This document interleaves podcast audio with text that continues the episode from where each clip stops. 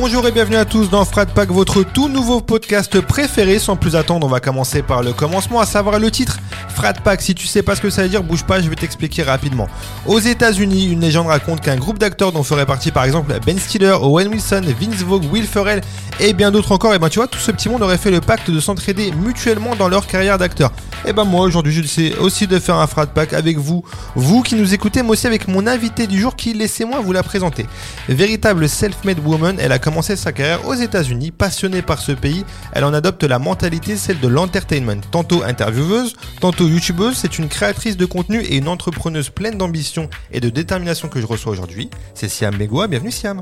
Merci, tu m'as fait une sacrée présentation. Ça va, c'est fidèle à ce que t'es ou pas? Franchement, oui, oui, c'est très, euh, c'est fidèle. ouais. Ça Merci marche. beaucoup. Écoute Siam, je vais pas tourner autour du pot, je vais te proposer un pacte. Est-ce que tu acceptes que durant ce podcast, toi et moi, on se parle tranquille en détente, en fait, comme si on était des, des amis d'enfance finalement? Oui, bah oui, avec grand plaisir. Ça te voilà. Générique. Bonjour à tous, vous écoutez Frat Pack, un podcast très très gaulerie, ça c'est lui qui le dit, présenté par Zama. Dans chaque épisode, Zama reviendra sur le parcours de son invité à travers le prisme de l'art. Cinéma, musique, série, télé, rien ne lui échappera parce qu'il est vraiment, mais vraiment très très talentueux. Enfin ça c'est toujours lui qui le dit. Des anecdotes, du rire et du kiff, accroche-toi parce que Frat Pack, ça commence maintenant. Comment tu vas Siam? Ça va et toi? Bah écoute, ça va, je suis très content de te recevoir. bah, Moi, je suis très honorée de, de faire partie de, de ce podcast. C'est la première fois que j'en fais un. C'est vrai, c'est la première fois que t'en Ouais. fais un? Ok, bah je suis bah écoute, je suis content que ça soit avec moi, du coup c'est cool. Euh, comme tu l'as entendu, on va parler un peu de, de télé, de séries, de cinéma, de musique, avec ce premier thème, la musique. Et cette première question, qu'est-ce qu'on écoutait dans la famille Bengoa quand t'étais petite? Alors, euh, mon père euh, écoutait de la musique Charibi Ouais. d'Algérie. Du coup, c'est un grand passionné de musique. Il était musicien également. Bon, il était professeur à la faculté euh, de. Enfin, il, il- il- il était à Toulouse, il était à Blagnac, il était prof de fac, euh, économie-gestion. Ok. Et euh, mais il avait cette passion pour la musique. il jouait de la derbouka avec ses, ses collègues tous les week-ends. et euh, c'est vrai qu'on écoutait beaucoup de musique arabe. Sinon, ma mère aussi adore la musique. Alors ma mère, elle adore euh, Dalida, Bob Marley, Jacques Brel. euh, Très varié euh, quoi. Très varié, ouais. Ouais. Pour le coup, euh, c'est des choses. euh, Enfin, c'est c'est la musique de sa génération, mais euh, mais vraiment, euh, ouais, elle, elle aimait les, les belles paroles. euh, Aznavour aussi. Euh, mon père, il était plus euh, plus musique euh, musique euh, algérienne et musique arabe euh, traditionnelle. Mais il aimait également euh, tout ce qui était euh, voilà comme ma mère euh, Brel, Aznavour. ma mère adorait Mike Brandt. Ok. Mike Brandt, ouais, qui nous a quittés trop tôt. Ouais, ouais, carrément. Et, euh, et donc voilà, donc ça c'est mes parents. Après, euh, ma grande sœur, elle était passionnée de musique également. Et, euh, et c'est vrai que bon, quand on était petite, on écoutait beaucoup de musique ben, française, mais du rap français, Ouais. Mais à l'ancienne, tu vois, genre secteur A. euh, Ouais, le, le- le début du rap français le un peu. début hein. du rap français Ouais. et puis tout ce qui était mainstream et qui passait euh, tu sais euh, toutes les stars qui sont sorties de cette super émission qui s'appelle Graines de stars Ah oui. on écoutait voilà vrai. tu vois tous les groupes genre Poetic Lover on écoutait du Leslie les Willy Denzé Putain, c'est vrai, quelle époque. Matthew Stone ou je sais pas s'il faisait partie de, de cette émission Laurent Boyer je me rappelle c'est lui qui l'a présenté Ouais, Laurent Boyer, ouais, exactement. Ouais. et donc Putain. quand on était ouais, on écoutait ça quoi euh, avec ma grande sœur Et est-ce que tu te souviens, toi, de la première claque musicale que t'es prise? Vraiment, je sais pas, tu sais, à l'adolescence, quand t'es en âge de vraiment comprendre la musique, c'est quoi le premier truc que tu t'es pris, tu t'es mangé? Franchement euh, moi j'étais fan de Ricky Martin Un J'ai dos pas- stress? J'ai non, c'est pas un dos stress, c'est Te extraño. Ah, j'ai pas ça. J'en connais qu'une. Ah ouais, Ricky Martin. Mais c'est vrai que c'était. euh, Martin, ouais. Après, c'était Craig David. Hein. Ah, ouais, Craig Moi, David. Craig David, j'étais fan de lui, mais euh, Ouais, tellement. C'est grâce à Craig David que, que je parlais très bien anglais. C'est vrai? Parce que, ouais, mon rêve, c'était euh, c'était de, euh, de l'interviewer. Ok. Quand j'étais en quatrième, j'étais fan de Craig David et euh, j'avais des. En plus, j'étais dans un lycée militaire et j'avais des posters de lui euh, sur le mur. Ouais. Et euh, tous les soirs, je faisais un bisou à chaque, à chaque poster, la, la du Est-ce que t'as encore ce poster aujourd'hui ou pas? Non, non. Il est plus les ai- là. Je les ai plus, mais, mais pour la petite histoire, euh, euh, Craig David. Du coup, on s'était follow sur les réseaux et, et vraiment très sympathique en fait. Et j'avais, j'a- j'a- parce que je chante un petit peu vite fait, Mhm. tu vois, et, et j'avais fait un, petit genre de duo avec un pote à moi. Et on avait repris un de ses morceaux, il avait partagé Ah, trop bien. et c'était ouais, c'était il y a il y a, y a 5-6 ans, tu vois. Et du coup, il m'avait refollow et tout. Et, euh, et euh, je lui dis, ouais, quand tu viens à Paris, je veux faire une interview. Et je demande toujours, Craig David, euh, I want to do an interview with you, ok? Bah, de ouf. I learn English for you. so- non, ouais. T'auras bouclé la boucle quand tu l'auras interviewé, quoi, finalement. Franchement, ouais. Ça serait, ça serait charmé. Franchement, j'aimerais bien. Et euh, juste parce que pour moi, c'est le meilleur vocaliste et le meilleur MC du monde. Et franchement, même s'il y a, y a du level, pour moi, Craig David, ça reste quelqu'un de, de super fort, super lourd. Et, euh, et voilà. Et je sais pas s'il fait, il fait encore de la musique, tu suis un peu ce qu'il Ouais, fait ou pas? Ouais, il fait de la musique Et il fait beaucoup de festivals, il fait beaucoup de, de, de, de concerts. Il avait une tournée qui s'appelait TS5. D'accord. C'est beaucoup moins mainstream qu'avant. Ouais, forcément, ouais. C'était quand même dans les années 2000, hein, qui voilà, Bien sûr. toute petite. Et euh, mais euh, ouais, Born to Do It, euh, il me semble que c'est sorti en 2000 ou en 2001. Ouais. Oui, c'est ça, ouais, je crois, ouais. Et euh, ouais, non, moi, on va dire, on va dire que c'était euh, la plus grosse euh, claque album et artiste, c'était Craig David. Après, quand j'étais un peu plus jeune, avant, dans les années peut-être 98, le premier CD, ouais, il y avait quoi? Il y avait Ricky Martin, Faudel aussi. Mhm. Que là, pour le premier concert que j'ai fait de ma vie, j'avais 9 ans, je suis allée voir Faudel. Ok. Et, et j'ai kiffé parce que les filles, elles étaient folles de lui à l'époque. C'est vrai.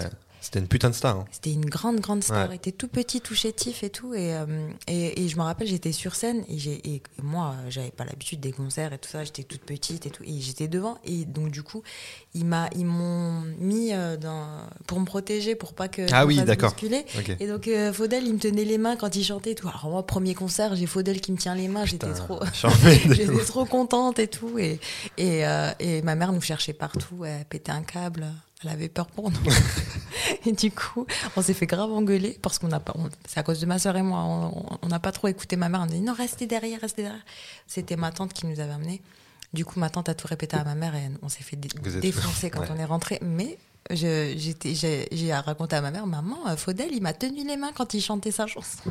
Au moins, t'as cette petite fierté-là, quand même, tu vois. Ah ouais, ce une petite fierté, ouais. Bah, il a vu une petite gamine. euh, Ouais, voilà, bah, tu bien vois, sûr, dit, oh, la bien petite, sûr. euh, trop mignonne, tu vois. Carrément. Donc voilà.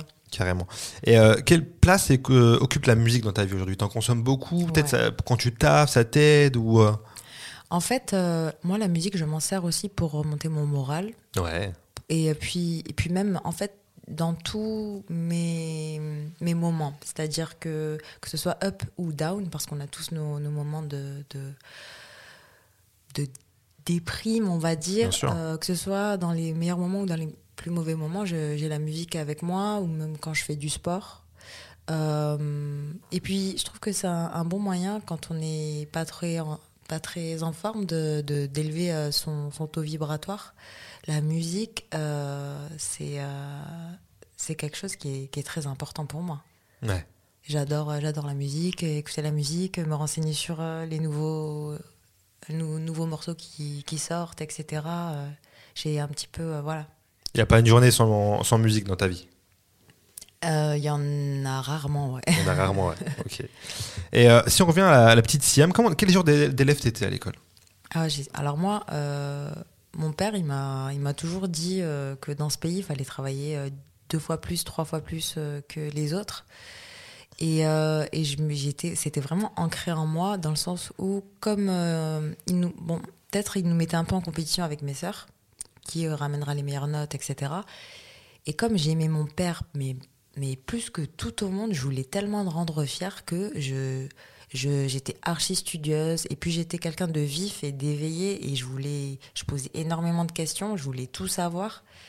Donc j'étais très, très forte à l'école. À l'école et même au collège et même au lycée d'ailleurs. euh, j'ai, j'ai- voilà, j'ai de très bons résultats Ok. j'ai une mention, etc. Mais, euh, mais euh, ouais, j'ai, j'étais, ouais, j'ai, toujours été à fond dans T'étais studieuse, quoi. Très studieuse.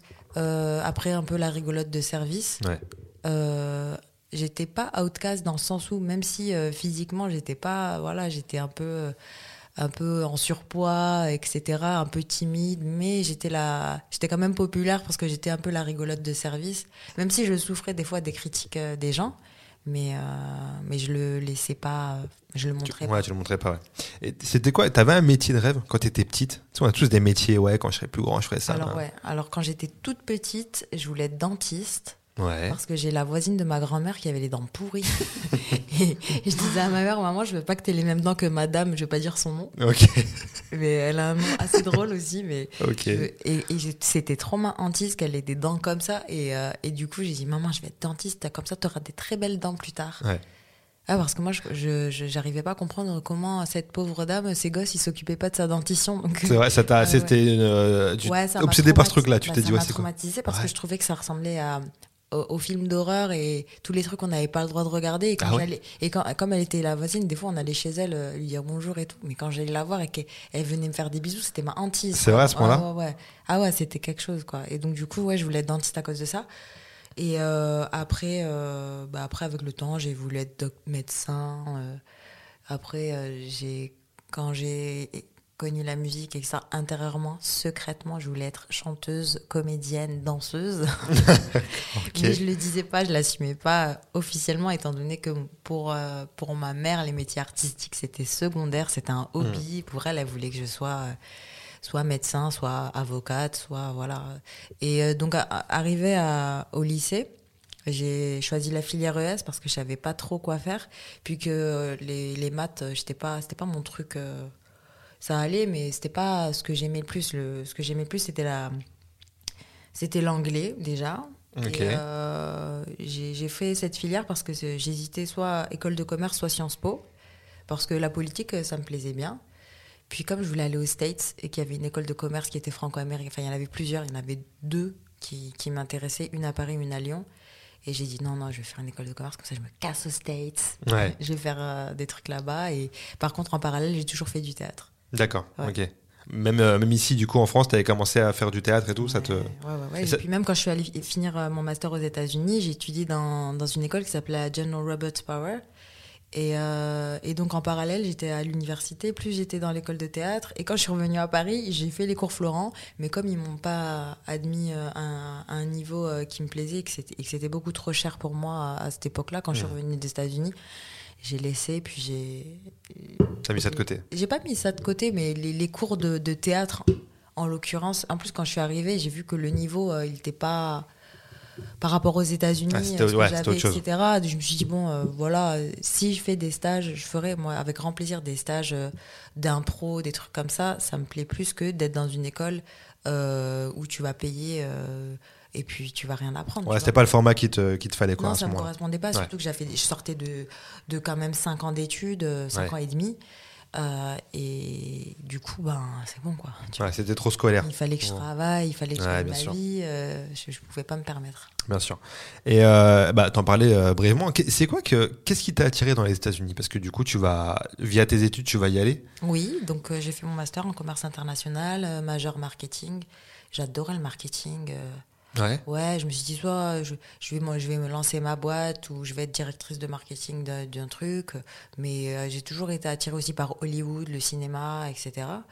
Et non, mais après c'était une évidence en fait pour moi les États-Unis parce que euh, comme j'étais euh, très forte en langue et spécialement en anglais parce que voilà. Euh, euh, j'ai eu 19 en anglais et 20 au- au- en espagnol au bac. Ah ouais, donc Ouais, ouais, ouais, vraiment, c'est ce que tu kiffais. C'était vraiment et je voulais voyager, mais, mais en fait je voulais pas être prof d'anglais ou tu Mm. vois. Je voulais que ça me serve en, en plus sur un, un taf, mais je voulais pas genre consacrer ma vie à la langue et à l'enseigner. Quoique j'aurais été très épanouie en étant prof, je pense parce que j'ai cette, euh, j'adore euh, les enseigner, j'adore les enfants et euh, et c'est un truc qui m'aurait qui m'aurait euh, plu, mais euh, je voulais euh, m'en servir comme euh, atout. D'accord. C'est-à-dire que euh, voilà, ça te permet de communiquer avec des, des, des gens et puis ça te permet de voyager. euh, et c'est un bagage en plus en fait. Et moi, les États-Unis, il fallait que j'aille là-bas. Euh, moi, quand je suis à Los Angeles, je me sens chez moi. Ok. Vraiment, je ne sais pas comment l'expliquer, mais j'espère finir ma vie là-bas. Et, et voilà. Mais c'est bien parce qu'en vrai, finalement, je t'écoute, mais T'as toujours été curieuse de faire plein de choses. Tu sais, il y a des gens qui sont bloqués pendant des années, ils savent pas quoi faire, tu vois. Là, tu me dis que tu parlais de marketing, c'est un truc qui t'intéressait. Euh, tu savais que tu voulais faire un truc aux États-Unis. Euh, au final, t'as toujours été curieuse de ça, quoi. Mm. C'est, grave. Tu sais d'où ça vient, ce truc-là Ou c'est euh, naturel ou... C'est en toi, quoi? Ouais, ça a toujours été en moi. J'ai toujours, moi, mon père, il m'a toujours dit, même ma mère, hein, ils m'ont toujours dit que tout est possible en fait, que si on travaille dur et si on, on y met son cœur et, et sa tête à l'ouvrage, euh, ben tout est réalisable Ouais. en fait. Et ils m'ont jamais freiné dans, dans mes dans mes capacités et dans, et dans, dans ce que je veux faire plus, ce que je voulais faire plus tard. Euh, donc euh, moi, pour moi, c'était, j'avais pas peur. Ouais, c'est- ma mère qui avait peur, c'est-à-dire que ouais, elle se disait mais elle est folle. Euh, J'ai pris mon petit baluchon, je suis partie à Philadelphie, à Temple. En plus, euh, bon, ça faisait partie de mon, mon cursus, je connaissais des gens là-bas et tout ça, mais quand même, j'avais pas ma famille. euh, Bien sûr. mais ça, c'était très tôt, en fait. Même euh, quand je suis partie à 12 ans dans un lycée militaire, Ouais. je- nous, on est de Toulouse. Le lycée militaire, il était à, à Dijon, à côté de Dijon, à Autun.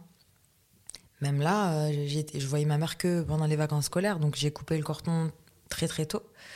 Mais je pense surtout que ça vient bah, quand j'ai perdu mon père.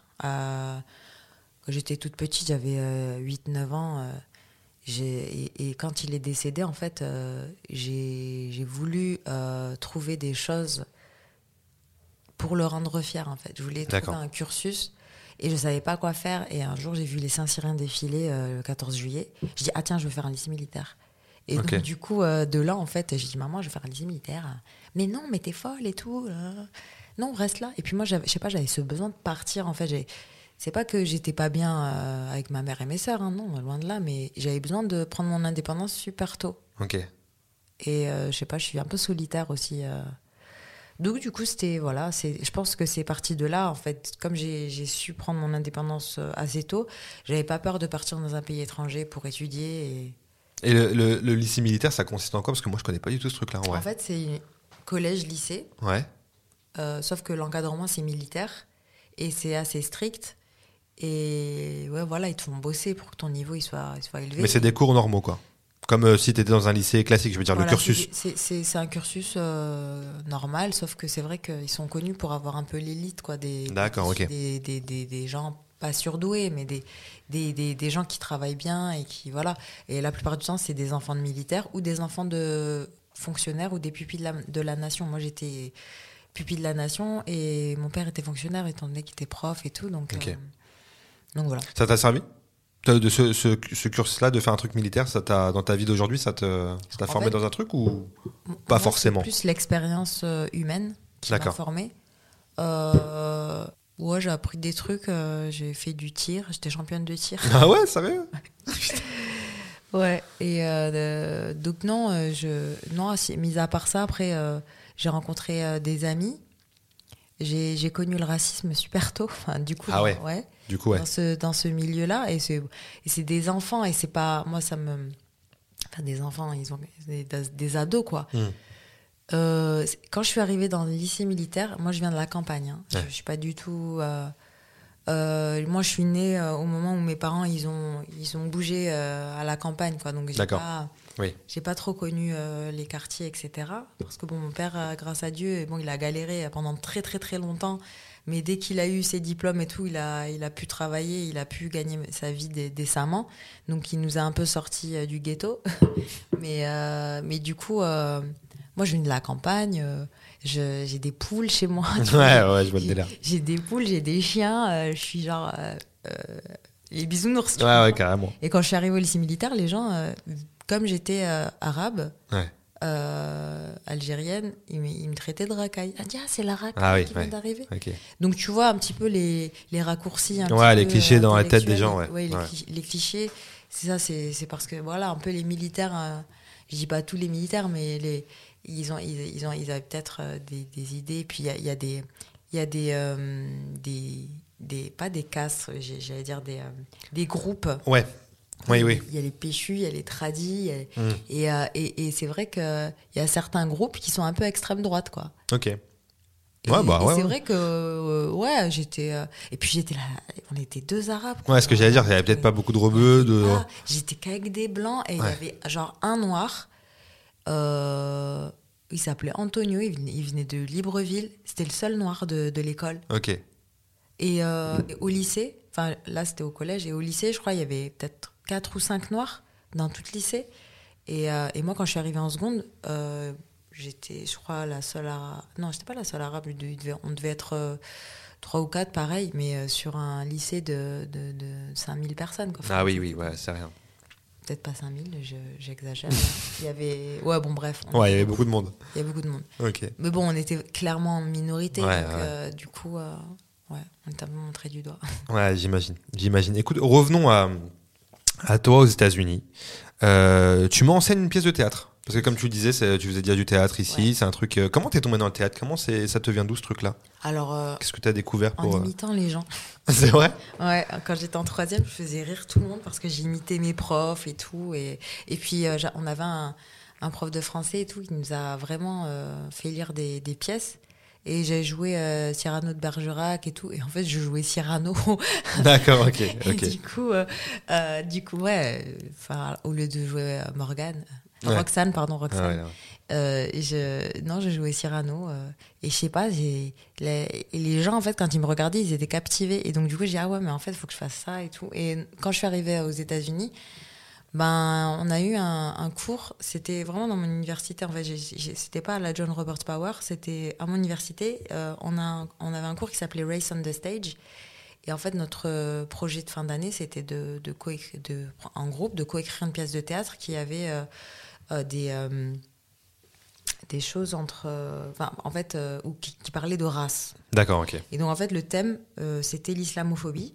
Euh, et j'ai voulu mettre en scène euh, une, euh, bah, une pièce dans laquelle on, comprenait que, que, tu sois musulman ou chrétien, en fait, on, est pareil. Et, en fait, c'était juste pour essayer de lutter contre l'endoctrinement des États-Unis qui font l'amalgame de, de, de, de dire que les terroristes sont tous Oui. musulmans. euh, Enfin, d'associer le mot terroriste euh, aux musulmans. Ouais. Et ça, ça me, ça me dérangeait beaucoup.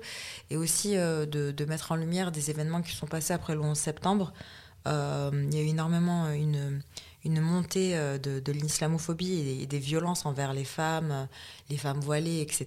Il y a, il y a des histoires, des groupuscules qui, qui ont lapidé des, des, femmes musulmanes.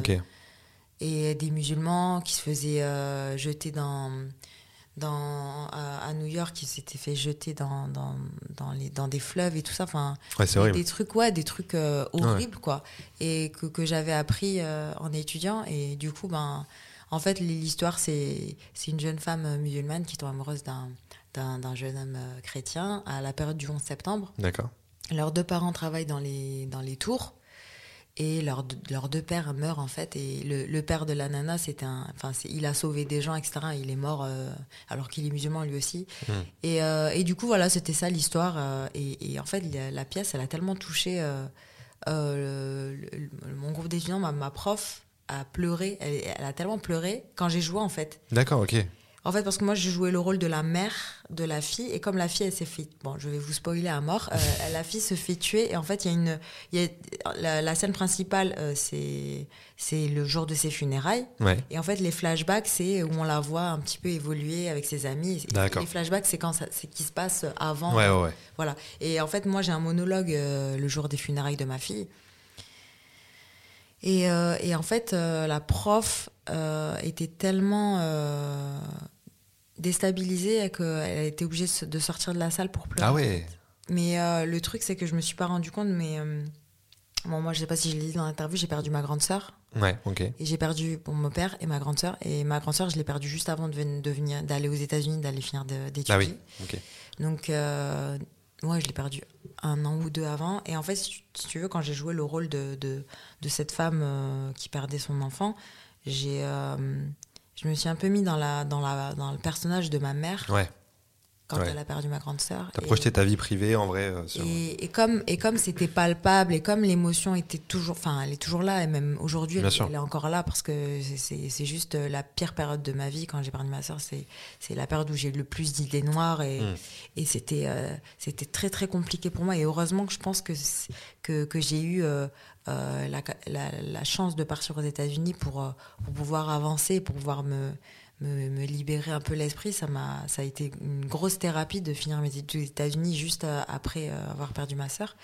Et euh, donc du coup, euh, comme j'ai projeté un petit peu la souffrance de ma mère dans mon personnage, je pense qu'elle a vraiment senti la Mm. prof et du coup, elle était tellement, tellement bouleversée par, par, mon- par mon jeu que- qu'elle est sortie de la pièce. Et en fait c'est à ce moment-là quand je suis sortie de bon après euh, voilà ils ont fait une standing ovation et tout ça et après on a rejoué mais devant plus de, de gens de l'université parce que Ouais. là c'était juste ma classe. Après on a joué sur euh, sur euh, au théâtre devant devant plus de gens parce que elle, elle a- elle avait bien marché et, euh, et de là en fait euh, j'ai compris quand bon, après elle nous, a, elle nous a mis putain de note elle a mis A plus et tout.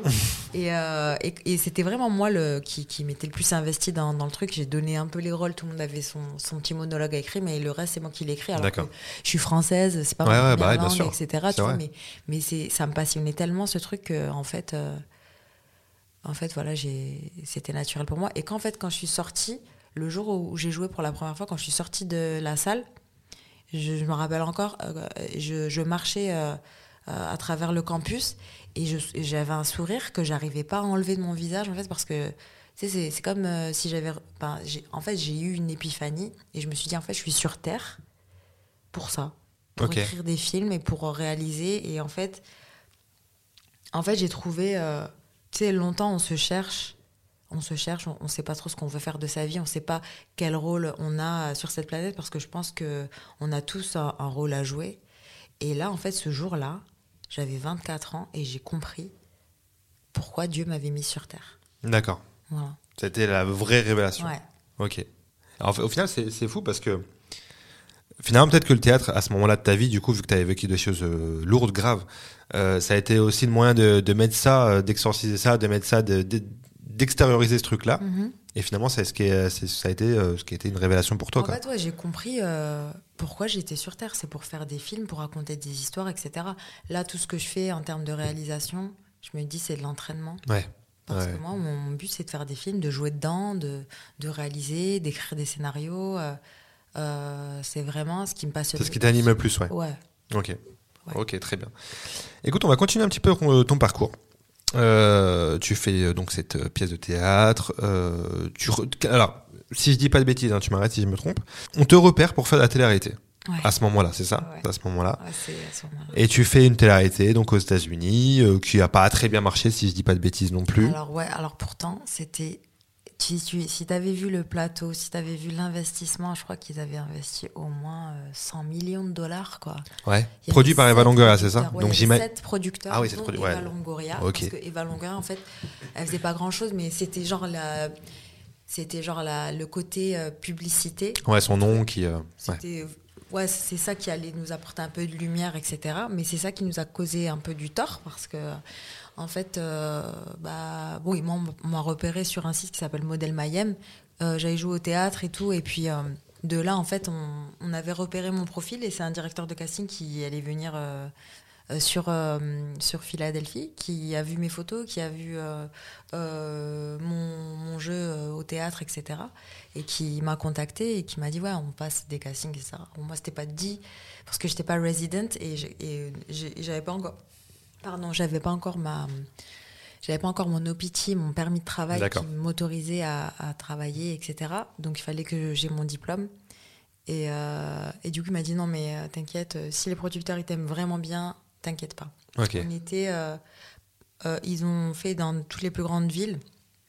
Après, ils ont fait venir, euh, donc les présélections, ils ont fait venir euh, euh, 366 meufs à, à LA. Tu te rends compte de l'investissement financier de ouf. C'était NBC. NBC, NBC, ouais, déjà, plus faut le préciser. chaîne. Ouais. Ah ouais. 366 meufs euh, à- au Sheraton, euh, à côté de l'aéroport là, euh, à Los Angeles. D'accord. euh, pendant trois jours où on passait des tests euh, médicaux, euh, psychologiques, Ah ouais. euh, interviews. euh, Ah, gros truc, Euh, quoi. Gros, gros, gros Ah truc. Et de là, en fait, après, il y a eu euh, 12, 12 et 12. Parce qu'il y avait trois maisons, il y avait trois bachelors. D'accord. Donc on était, après on a fini à euh, 46, si je me trompe. Non, 36. 30, 36, voilà, ouais. 36, 36. Tu te rends compte C'est, ouais. Ouais, ouais, ouais. ouais, hein. ouais, Euh, divisé L'entonnoir de. 10. Ouais, ouais, Et, carrément. euh, Et, j'ai fait partie de ces, de ces filles-là. Et franchement, j'étais. Je pense que c'est mon histoire personnelle qui les a touchées, etc. Puis c'était la, le French accent. Ouais. Des côtés, ouais. Et euh, ouais, et puis bon, euh, je pense aussi qu'ils cherchaient des gens avec, avec du vécu, de la substance. Et, Bien sûr. et ouais, donc non, c'est une, une expérience super que j'ai eue là-bas. Ça m'a, ça m'a montré un petit peu euh, euh, les rouages de, de, de la télévision, de l'entertainment. NBC, c'est l'une des plus grosses chaînes, c'est la plus grosse chaîne aux États-Unis. Euh, et oui, donc euh, voilà, moi je suis très contente que ce soit passé. Malheureusement, elle a été déprogrammée au, du- au bout du troisième épisode et, et mise euh, en streaming sur la- la- l'application euh, NBC.com. Mais à l'époque, en 2013, c'était pas encore ça, quoi. C'était pas encore. Ouais. euh, C'était pas aussi démocratisé bah que non, maintenant et tout, bien sûr. C'était pas encore euh, c'était pas encore euh, ça c'était pas l'ère du streaming Bien donc, sûr. euh, du coup voilà et puis bon après on a appris que les vraies raisons euh, de, de la déprogrammation et c'était un peu relou quoi Ok. Et j'imagine que, comme tu le disais, c'est NBC, c'est la plus grosse chaîne. Ça doit être un truc de ouf de, de travailler avec eux, de, de voir l'envers du décor finalement. Bah, d'une en fait, chaîne ouais, comme quand ça. je voyais euh, Juliana Rancic et Bill Rancic les présentateurs de l'émission je dis ouais je veux faire ça moi Ouais. aussi je veux faire en fait je veux tout faire quoi Ouais. Mais je me dis, ouais, je dis, ouais, c'est trop intéressant. Euh, Ouais, j'ai kiffé. j'ai- J'aime trop la télé, moi. Bah. Parce qu'il y avait une partie plateau et une partie euh, télé-réalité. C'est moins. C'est pas trop la télé-réalité qui me plaît, c'est plus la partie plateau, Mm. présentation, etc. J'ai ouais, j'ai kiffé. T'as kiffé ce, ce truc-là, Ah ouais, c'était une vraie découverte? C'est le, plus gros plateau euh, sur lequel j'étais allée, c'est Ah, là-bas. Pourtant, en France, j'en ai fait plein des plateaux. Mais le plus gros, c'est NBC. euh, sur ce... C'était impressionnant, quoi. Ouais. Ouais. Ok. Donc ensuite, tu, si j'avance un petit peu dans le temps, tu rentres en France, euh, tu vas faire aussi quelques émissions de télé ici en France, et euh, tu vas pouvoir comparer finalement. en fin- Ce que c'est une télé en France et une télé aux États-Unis, j'imagine que ça n'a rien à voir, quoi. Comme tu disais, en termes d'investissement, de Oui, plateau, c'est des plus petits budgets, mais euh, j'ai adoré mon expérience euh, euh, sur W9 avec, euh, avec Studio 66, c'était sur Les Princes de l'amour. Ok, d'accord. Notre productrice Camilla Fives. J'ai adoré mon expérience. Après, bon, je, c'est, c'est- en fait, c'est le, le- le- c'est l'exposition et c'est l'après télé-réalité qui m'avait moins, moins fait kiffer. Tout- toute la partie Twitter, toute la Hmm. Ouais, partie euh, gossip, euh, on essaye de savoir toute ta vie, etc. Moi, je suis quelqu'un d'archi euh, discret. Mais sinon, le tournage, le tournage en lui-même, avant diffusion, j'ai kiffé humainement, etc. Après, y a, bon, ouais, on s'entend pas toujours Ouais, avec tout le monde, sûr. mais, mais non, j'ai une super expérience. T'en gardes un bon souvenir, quoi. Ouais, j'en garde un bon souvenir. La maison du bluff aussi, j'avais fait la maison du bluff. Euh, C'était vraiment un- une super expérience. Et après, j'ai atterri dans le mag euh, sur Énergie Ouais, 12, bien sûr. en tant que chroniqueuse et c'était c'était une super expérience aussi. Ok. Mais bon, après, euh, quand on m'a on m'a proposé d'autres téléréalités, c'était pas du tout mon univers. Et, et, et c'est vrai que j'ai j'ai eu mon petit tremplin, j'ai eu ma, ma petite seconde de, de gloire et tout, mais je voulais pas m'enfermer dans un truc qui me ressemblait pas. Moi, j'ai Ok. moi, j'ai j'ai pour ambition de faire des films, j'ai pour ambition de, de, de, de, de faire des interviews, de présenter, de, de créer euh, du contenu intéressant et tout. Mais c'est vrai que la télé-réalité, c'est un univers qui est beaucoup trop in- intrusif et que j'ai besoin, pour ma santé mentale, de garder cette part euh, de, qui m'appartient à moi. Bien ma sûr. vie privée, c'est c'est super important. Donc, euh, Et euh, j'ai bifurqué dans le journalisme. T'as fait autre chose, ouais, carrément. T'as fait autre chose. Et euh, ouais, c'est un truc que malgré le, parce que l'image qu'on peut garder de la télé-réalité, c'est-à-dire que, bah, au final, comme tout, en vrai, c'est comme les gens de, qui font un télécrochet.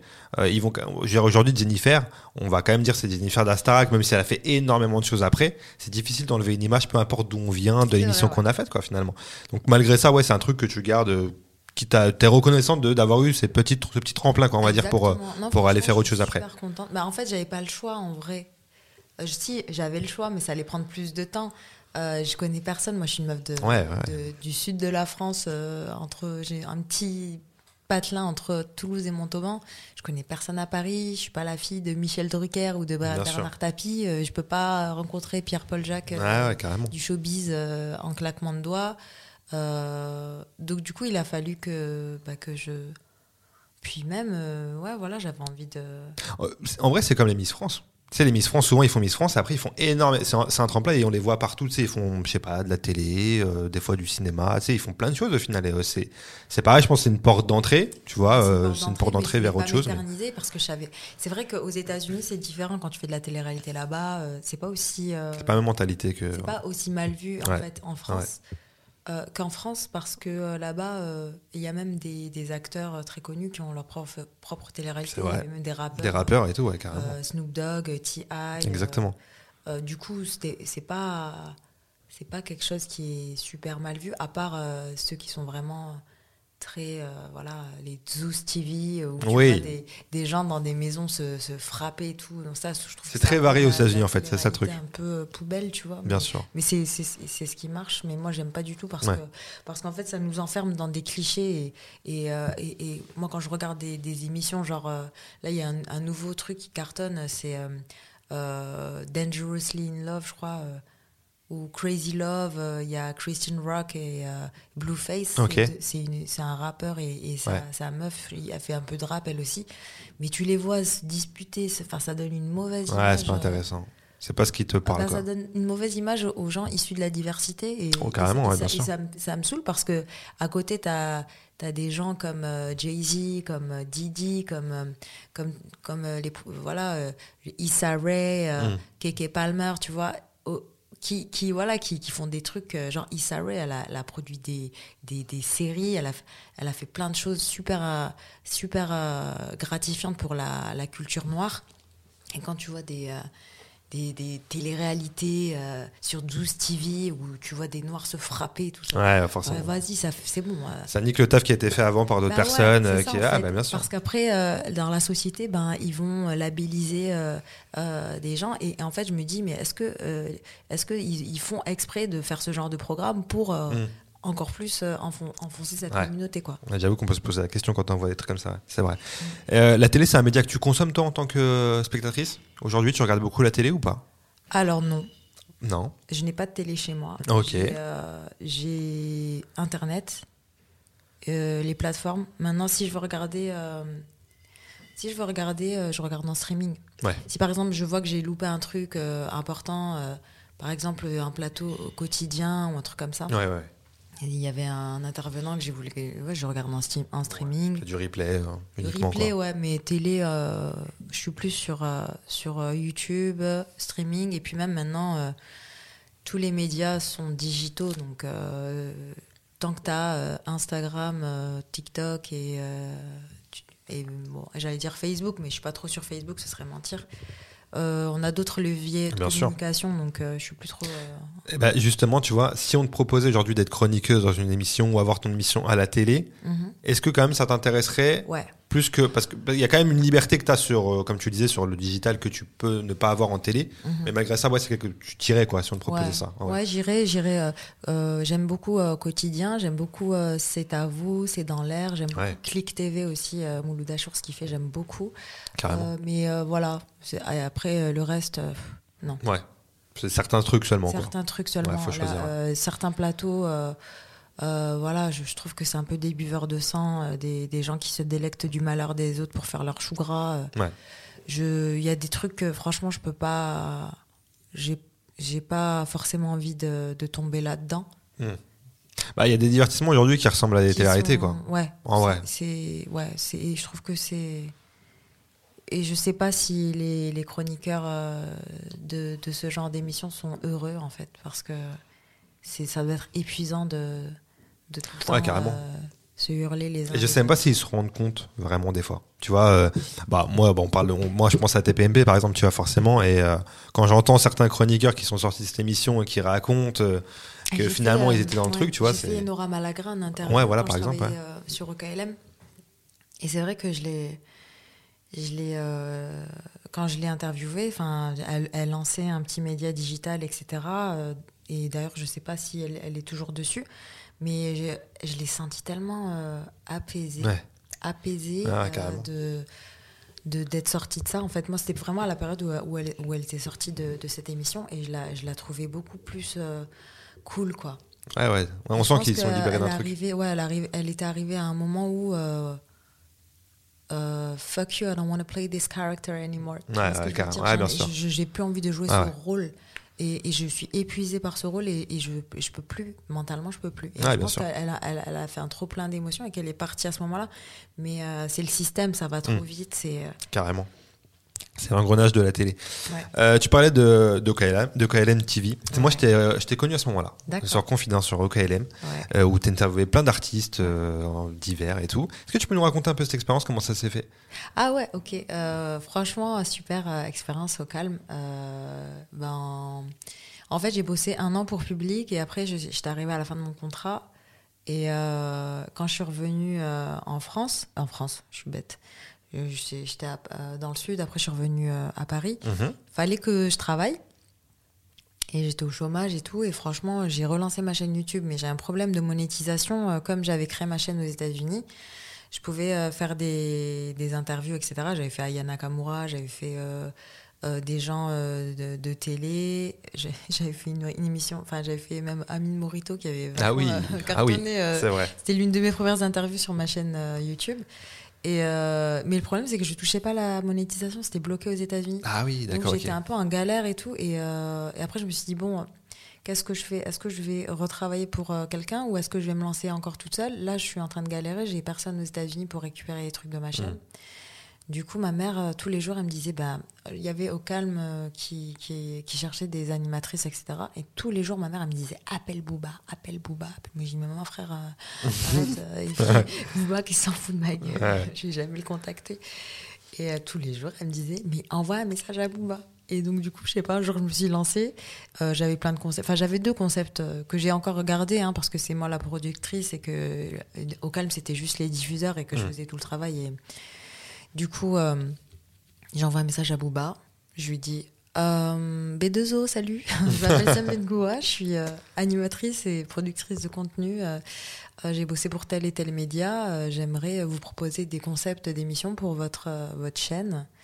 Euh, il m'a répondu dans la seconde. Ouais. C'est-à-dire qu'il a ouvert mon message direct alors il devait être connecté. Et euh, il a, il m'a répondu très gentiment. Il m'a dit euh, merci pour votre message. Euh, il me dit euh, moi et mon associé, euh, on sera sur Paris à telle date. Ben vous, on peut se rencontrer si vous le souhaitez et, et vous nous montrez ben le, le- le Vos truc, idées, pas ouais. vos idées, etc. Et après il m'a donné le contact de son associé, Teddy. Du coup, j'ai contacté Teddy. On est resté peut-être une heure au téléphone. Le courant, il est super bien passé. Quand ils sont venus à Paris, je les ai vus le mardi. Le mercredi, ils m'ont fait visiter. euh, ben, il avait un Booba, il avait une radio euh, ben, sur Ocalm Radio. ouais, ouais. Ils m'ont fait visiter la radio, etc. Euh, et, euh, et il m'a dit non. je les ai vus lundi. Le lundi, il m'a dit ok, donc mercredi matin, on a au Calme Radio, on te fait visiter. Et après, faudra que, euh, faudra que tu voilà, montre-nous ce que tu peux faire. D'accord, ok. Et du coup, j'ai organisé un tournage le jour même. J'ai organisé un tournage euh, avec des artistes et euh, j'avais trois artistes. J'avais pris mon cadreur, etc. Comme je fais d'habitude. Ouais. Et j'avais interviewé euh, Tony Diano, Axel Tony et Mo- Lisa Monet Ok. le soir même. J'avais, j'étais partie acheter, j'avais un micro. Ouais. J'étais partie acheter un flag. J'avais, j'avais euh, fait un logo OKLM. Ok. Donc je leur ai montré tout ça. Et, euh, et donc après, euh, Teddy m'a présenté ben, les, ceux qui travaillaient euh, sur Ocalm ici. Et après, ben, le lendemain, il m'a dit bon, c'est bon, on te prend. Et après, bon, on a commencé à parler argent. Bien sûr, bien sûr. Et non, après, c'est- ça s'est fait très rapidement, très naturellement. Et donc, du coup, après, il m'a pris pour être ben, rédactrice en chef du site. Donc, je gérais toute la partie rédactionnelle. Et également, euh, je produisais deux émissions. Donc, euh, Confidence, qui était vraiment l'hebdo euh, qui était la plus régulière sur, sur la chaîne. Et euh, All Access, qui, est, euh, qui est aussi, voilà. une émission où on part rencontrer des artistes, que ce soit avant-première de cinéma, festival, un concert, etc. Donc, et on va dans les coulisses, on va faire des interviews. Ouais, affirmé. et tout. Voilà. Et du coup, c'est euh, mentalité américaine en final. T'arrives, euh, tu montres ce que tu sais faire, euh, c'est ok, c'est validé. euh, ils ont cette mentale aussi. Quoi. en fait, comme ils étaient en demande et j'ai vu qu'ils cherchaient, je me dis bon, eux ils cherchent une animatrice, mais moi je suis pas que animatrice, Ouais. je, je suis productrice, je monte, je fais mes montages toute seule, je gère mes, mes génériques sur After Effects, je monte sur Final Cut. ils préfèrent prendre une personne qui et puis j'écris des articles Ouais. surtout parce qu'ils ont le, le site internet qu'il faut faire vivre. Ils préfèrent avoir une personne euh, complète plutôt qu'une nana qui va être speakerine, qui va vrai. sourire euh, euh, et, et juste voilà. Ouais, qui va juste présenter et pas Ouais, non, faire d'autre. je travaillais vraiment, j'ai donné, euh, j'ai donné vraiment énormément de, de temps et de, de- d'énergie euh, à OKLM. Et franchement, c'est une super expérience et, euh, et voilà, je suis très contente. Ça t'a servi dans ta vie euh, après, euh, Oui, pro? ça m'a, Ouais, servi des- parce que parce qu'en fait, comme je, je, oui, je sortais un peu d'un univers de télé-réalité. Euh, je pense que ça m'a apporté euh, du crédit et j'ai pu rencontrer des gens. euh, c'est-à-dire que en passant par OKLM, j'aurais pas forcément pu interviewer des gens comme Nawel Madani ou ou même d'autres personnalités très enfin voilà très respectées etc euh, étant donné que voilà je sortais de, de la de l'univers de la télé même si j'ai bossé un an pour public les gens ils savaient pas forcément Ouais. mais euh, et même et chez public j'ai j'ai fait des, des interviews euh, de, de, de gens de télé-réalité mais aussi euh, d'artistes Ouais. de chanteurs etc mais euh, mais c'est vrai qu'on me connaissait beaucoup j'étais beaucoup labellisée télé-réalité et ça m'a permis de ben de, de faire donner une un- autre image, quoi. Parce- autre image. Parce que moi qui regardais pas la TRT, par exemple, je te connaissais pas de TRT, quoi. Je t'ai connu de d'Ocan, mais pas Ouais, de d'ailleurs, quoi, tu vois. Il y en a qui me connaissent de Siam TV, il y en a qui me connaissent d'Ocal, il y en a qui, qui me connaissent de. de ouais, Ouais. encore aujourd'hui, alors que c'était en 2015 quand même, c'est il y a Ouais. 7 ans. Ça passe vite, ouais. C'est clair. Euh, Siam, est-ce qu'on ferait pas une petite pause dans ce, dans ce podcast pour faire un petit jeu Pour faire un petit quiz un petit quiz art que je fais avec tous mes invités. Donc, je te, je réexplique le, le principe. Je te pose euh, un maximum de questions. Tu dois donner, me donner le maximum de bonnes réponses en une minute. Si tu ne sais pas, tu me dis je passe. Comme ça, on passe à la question d'après. Ce sont que des choses très simples. On va me juger si je réponds mal. Personne va te juger. Ici, c'est que du love. Il n'y a rien à gagner. Euh, bon, certes, tu fais un petit classement avec tous les invités, mais bon, c'est tout. Il y a pas un classement? Un petit- à la fin de la saison, on va voir qui a fait le plus de points. Mais tu sais quoi, c'est très. euh, Il y a une niche de, de gens, tu vois, c'est très regroupé. Il n'y a pas des grands écarts, tu vois. Il n'y a pas quelqu'un qui a fait 20 bonnes réponses et l'autre 3, tu vois. Donc euh, ça va. T'es prête? Ok, je suis prête. Euh, désolé de vous interrompre, je voulais juste vous rappeler que si cet épisode vous plaît, vous pouvez mettre 5 étoiles sur votre plateforme de streaming habituelle. Voilà, c'est tout ce que j'avais à vous dire. T'es prête? Ok, je suis prête. Ça marche. Siam, est-ce que tu peux me citer, s'il te plaît, trois films avec Johnny Depp? Alors, euh, Pirates des Caraïbes. Euh, hmm. Connais tellement. Vas-y, je passe. Allez. Une chanteuse américaine. Oh, Rihanna. Ok. Une série Netflix. Mercredi. Ok. Un chanteur de R&B américain. Usher. Ok. Un joueur de foot de l'équipe de France. Mbappé. Ok. Un télécrochet français. Euh, télécrochet. La Star Academy. Ouais. Un film avec Gad Elmaleh. Chouchou. Ouais. Un film sans Gad Elmaleh. Euh, N'importe lequel. Donc, du coup, j'irai euh, Astérix Obélix. Ouais. Un super-héros Marvel. Euh, Iron Man. Ok. Un humoriste français. Jamel Debbouze. Yes. Une actrice afro-américaine. Viola Davis. Ouais. Une émission de divertissement sur M6. Euh, Incroyable Talent. Ouais. Un chroniqueur de TPMP. Mathieu Delormeau. Ouais. Un participant de Danse avec les stars. Euh, Taïk. Taïk. Taïk. Ouais. Un film qui se déroule à New York. Euh, Sex and the City. Non, ça, ça compte. Non, ça passe pas. Ça Mais, eh, mais eh, t'as- géré de fou. hein. Ah ouais? Bah attends, t'as quasiment que des bonnes réponses. Attends, je veux dire combien t'as fait. 1, 2, 3, 4, 5, 6, 7, 8, 9, 10, 11, 12, 13 bonnes réponses. Et bah tu sais quoi, t'es numéro 1. Ouais, J'aurais dû dire Avengers pour New York. sais Ouais. Avengers. Et tu sais quoi, et même, j'aurais même te dire euh, Johnny Depp, trois films, tu m'as dit Pirates des Caraïbes, t'aurais dû me dire 1, 2 et 3. Et Ah c'était- ouais C'était bouclé Ça aurait quoi. été bon Ouais, ça aurait été Ah, bouclé. ça veut dire que j'aurais eu 15 si j'avais T'aurais eu répondu 15, ces deux ouais. trucs. Bon, Putain, mais 13 bonnes réponses, c'est magnifique. C'est vrai Bah ouais, c'est très bien, regarde, t'es premier en direct. Écoute, on va continuer ton parcours. Tu parlais tout à l'heure de ta chaîne YouTube, c'est MTV, Ouais. où tu fais euh, plein de concepts différents, des Ouais. interviews, tu fais du, des vlogs, du storytelling, tu fais plein de choses. Ouais, Euh, comment tu, tu choisis tes concepts? C'est au feeling, tu fais ce, que, ce qui te passe par la tête, ce que tu as envie de faire, ce, que, ce qui t'amuse? Alors, je vais peut-être paraître, euh, je vais, euh, I'm gonna sound like euh, Kanye quand je vais dire ça. Je sais pas, j'ai l'impression qu'on me parle dans l'oreille, euh, que Dieu me parle, ah, mais tu fais ça, ça, ça. C'est vrai C'est bien, ouais.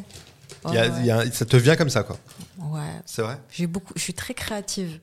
C'est bien, c'est tu. Je suis très créative et j'ai toujours d'idées. Et des fois, quand je regarde des, des choses qui se passent sur les réseaux sociaux, ah, ça manque de ça, il manquerait une émission comme ça et tout. Et donc, du coup, je suis là en mode, voilà. Euh, puis je fais ce que j'aime, tout simplement. Je me dis, ouais, ça, ça serait cool comme concept de faire ça. L'émission des voitures. J'ai l'émission Lifestyle aussi qui s'appelle Jetlag, euh, qui, qui est trop bien. Après, je cherche des sponsors, tu vois, sur toutes mes émissions. Bien sûr. Euh, ça prend du temps parce que j'ai pas un très très gros compte euh, YouTube, tu vois. Ouais. Euh, mais au moins, je garde cette, cette liberté éditoriale et, et aussi cette indépendance aussi, vu que je suis sur YouTube. Ouais. Euh, L'émission For the Culture qui vient de, de sortir, là, Ouais, carrément. sortir à, 13h. Exactement. Et, euh, et l'émission féminine qui s'appelle Lady Talk aussi, euh, pour libérer un petit peu la parole sur certains sujets qui concernent ben, les hommes et les femmes, Ouais. et, des sujets de société. Donc ça, c'est aussi, c'est aussi important. Non, je sais pas, je, je fais ce que j'aime sans trop me poser de questions et, et voilà. Il y a un format qui te plaît plus qu'un autre quand tu, que, de ce que tu fais? Ou pas forcément Ou euh, tu trouves du plaisir dans tout ce que tu fais Il n'y a pas un truc qui se démarque Franchement, j'aime bien les talks, j'aime bien les, les plateaux talk euh, où on, on discute avec des personnalités, où on parle de, de sujets qui, qui nous passionnent. Par exemple, euh, l'émission For the Culture, c'est- Mhm. franchement, je mets parce que j'étais- entourée de, de passionnés de, de films, séries, musique.